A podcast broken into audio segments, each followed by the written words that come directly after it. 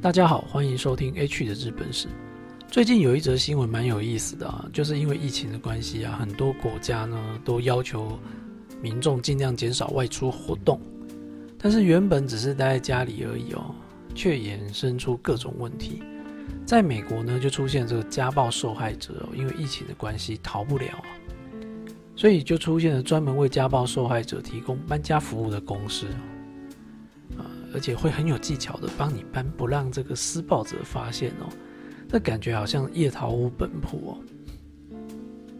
那在日本呢，也出现因为疫情引发的婚姻问题啊。以前都是老公去上班，然后老婆就在家里处理家事。到了晚上，老公回家之后呢，一起吃个饭，哎，或一起炒个饭，就结束这一回合。但疫情爆发后啊。很多公司都采取这个远距上班的方式，那这下可好了，一天二十四小时啊面面相觑。老公除了盯着荧幕之外，就是吵着要吃饭，而且还会抢电视，或者呢把家里搞得乱七八糟的，这让老婆实在是很受不了，就想要离婚。这导致各离婚之商所接这个相关的澄清电话接到手软了，那法律事务所当然也就生意兴隆了。这个因为新冠疫情引发的离婚现象啊，就被称作为“新冠离婚”。说到离婚啊，在东方传统社会中啊，通常都觉得这是不太好的事情。过去都是男尊女卑的社会啊，女性都会被要求这个嫁鸡随鸡，只能顺着丈夫啊，不可以忤逆。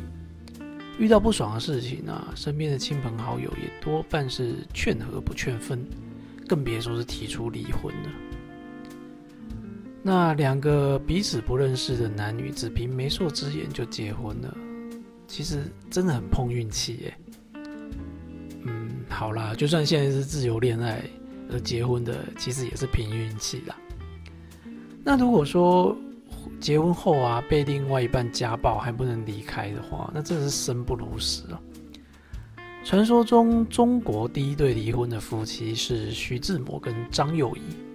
当时徐志摩遇到林徽因呢，就爱上人家了，然后就强强迫这个当时已经怀上第二胎的原配张幼仪堕胎啊，要她离婚了。可是张幼仪不肯啊，徐志摩呢就不告而别了。如果当时有网络的话，徐志摩大概要被冠上渣男的称号，就还要被抓出来公开处刑或做成梗图啊。那也有人说，中国最早离婚的夫妻是姜子牙和马四哦。嗯，那这个有点扯远了。在日本，最早关于离婚的法律规定啊，是出现在七五七年的养老律令。当时规定了七出三不去，这个部分啊，其实是完全照抄唐朝的律法，叫做唐律啊。所谓的七出，就是离婚的理由有七个。不服侍公婆，生不出小孩，通奸，闲话多，爱吃醋，偷东西，跟生男重病。除了通奸这条啊，在现代可以明显作为离婚依据之外，好了，偷东西算是犯法外，其他什么爱吃醋啦，闲话多啦，不服侍公婆啊，生男重病就可以休妻哦，整个就是以男人的角度出发，很不公平。而三不去指的呢，就是不可以离婚的理由。啊，女方离婚后啊，无家可归，就是没有娘家可以回去的；或者这个太太啊，曾经为公婆守孝过三年的。还有一个呢，就是糟糠之妻不可弃，就是你们一起贫苦过，后来发达了，你想要抛弃人家就不可以。这算是给女生有点保障了。总而言之哦，离婚在那个时候呢，还是要男方提出，男方可以休妻，但是女方没有办法休夫。那如果女生真的受不了，真的想要离婚怎么办呢？还是有办法救济的哦。在日本神奈川县镰仓市啊，有一间叫做东庆寺的寺庙。这间寺庙，建立于一二八五年，是镰仓幕府职权北条时中的魏王人觉山尼所创建的。以前啊，作为武士的妻子哦，常常在丈夫死后啊，就会出家来为自己的丈夫祈冥福。那因为是女性出家，所以这个东庆寺啊，就是尼姑庵。也因为觉山尼的身份相当特殊啊，所以后来来这边担任住持的女性啊，身份也都很特别。譬如第五代的住持用堂尼啊，是后后提吴天皇的皇女。从士丁时代啊开始，多半都是跟足利将军家有血缘关系的高贵女性来担任住持。不过最有名的呢，应该其实就是丰臣秀赖，也就是丰臣秀吉的儿子。跟偏房所生的女儿，在德川家康啊消灭了丰臣家之后啊，本来是想要将丰臣家斩尽杀绝的，可是家康的孙女啊，就是丰臣秀赖的正室千姬啊，求情之下就留下这个女孩作为养女，本名啊已经不知道是什么的，但是后来呢，这个养女呢就被送到。东庆市出家，成为第二十代的住持天秀尼。那么，为什么这一间东庆氏会成为想要离婚的女性的救星呢？甚至可以说是女性的庇护所呢？有一个说法呢，就是跟当初的创建者，也是我们刚才提到的这个第一代住持觉山尼有关。觉山尼觉得当时女性啊，很多都受到这个坏老公的欺负。或者说，因为老公犯了罪而被牵连，很可怜也很无辜。严重一点呢，还可能走上绝路自杀。所以他希望这一间东庆市可以保护这些可怜的女人，给他们庇护三年的时间，让他们跟这个坏老公断绝关系。不过这个说法呢，很可能是后世编撰的，特别是以三年为限。也就是说，三年内不履行这个婚姻义务啊，作为离婚根据这样的状况，是在江户时代初期啊，算是很普遍的认社会认知啊，并不是镰仓时代的事情。所以有学者认为东庆市保护女性是真的，但那是因为东庆市是尼姑庵嘛，男人本来就不能进去的，所以女人跑进去之后呢，自然就可以躲避男人的追击。那所谓的跑进去啊，也不一定是要你人跑进去啊。如果你跑不动了，把你的草鞋啊、木屐啊、法杖啊丢到寺院的范围内都算了。所以当时的女性如果想要离婚的话，这个腿力跟背力至少要挑一样练好。那么像这样官方承认的原切寺，所谓原切寺呢，就斩断缘分的寺庙啊，只有两间，就是镰仓的东庆寺跟群马县的满德寺。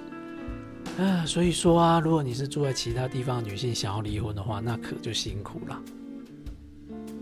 那么这些想要离婚的女性逃到寺庙里面后啊，也不是没事干。虽然说是这个离缘式或者缘切式哦，他们还是会进行一个调停，有点像是和事佬啦。但如果这个女人呢还是坚持要离婚的话，也不能让你赖在庙里面三年啥都不干，对吧？所以通常会意思一下呢，剪你的头发，不会全部剃光，然后根据这个女性的身份，或者说她能够提供多少钱，来决定你在寺庙里面做些什么事情。只要你服满了三年的义务，好像在当兵啊，就算离婚成功，重获自由。那么换言之啊，女性可以透过逃到这个原切寺来和丈夫离婚。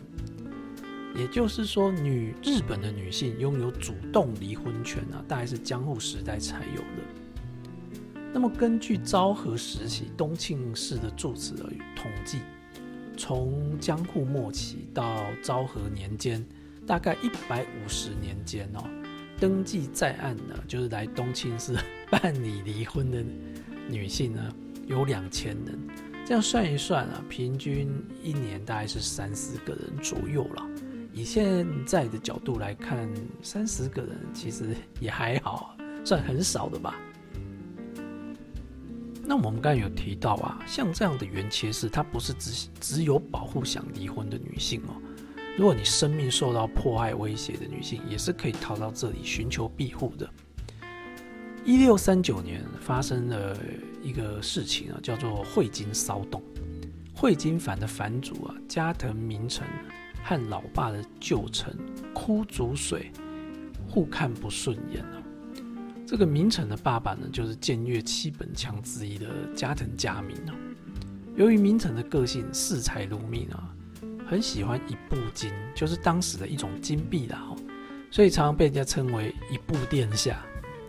也因为太贪财，常常与民争利啊，搞得这个诉讼四起啊，老百姓怨声载道。那作为老臣的主水啊，看不下去啊，多方劝诫也没用，最后两个人就闹掰了。这个主水呢就被罢免了这个家老笔头的职务。可是事情没完哦，当这个主水带着自己家人离开诺松城时啊，主水的弟弟因为实在是太愤怒了。竟然对着这个主城天守阁开枪，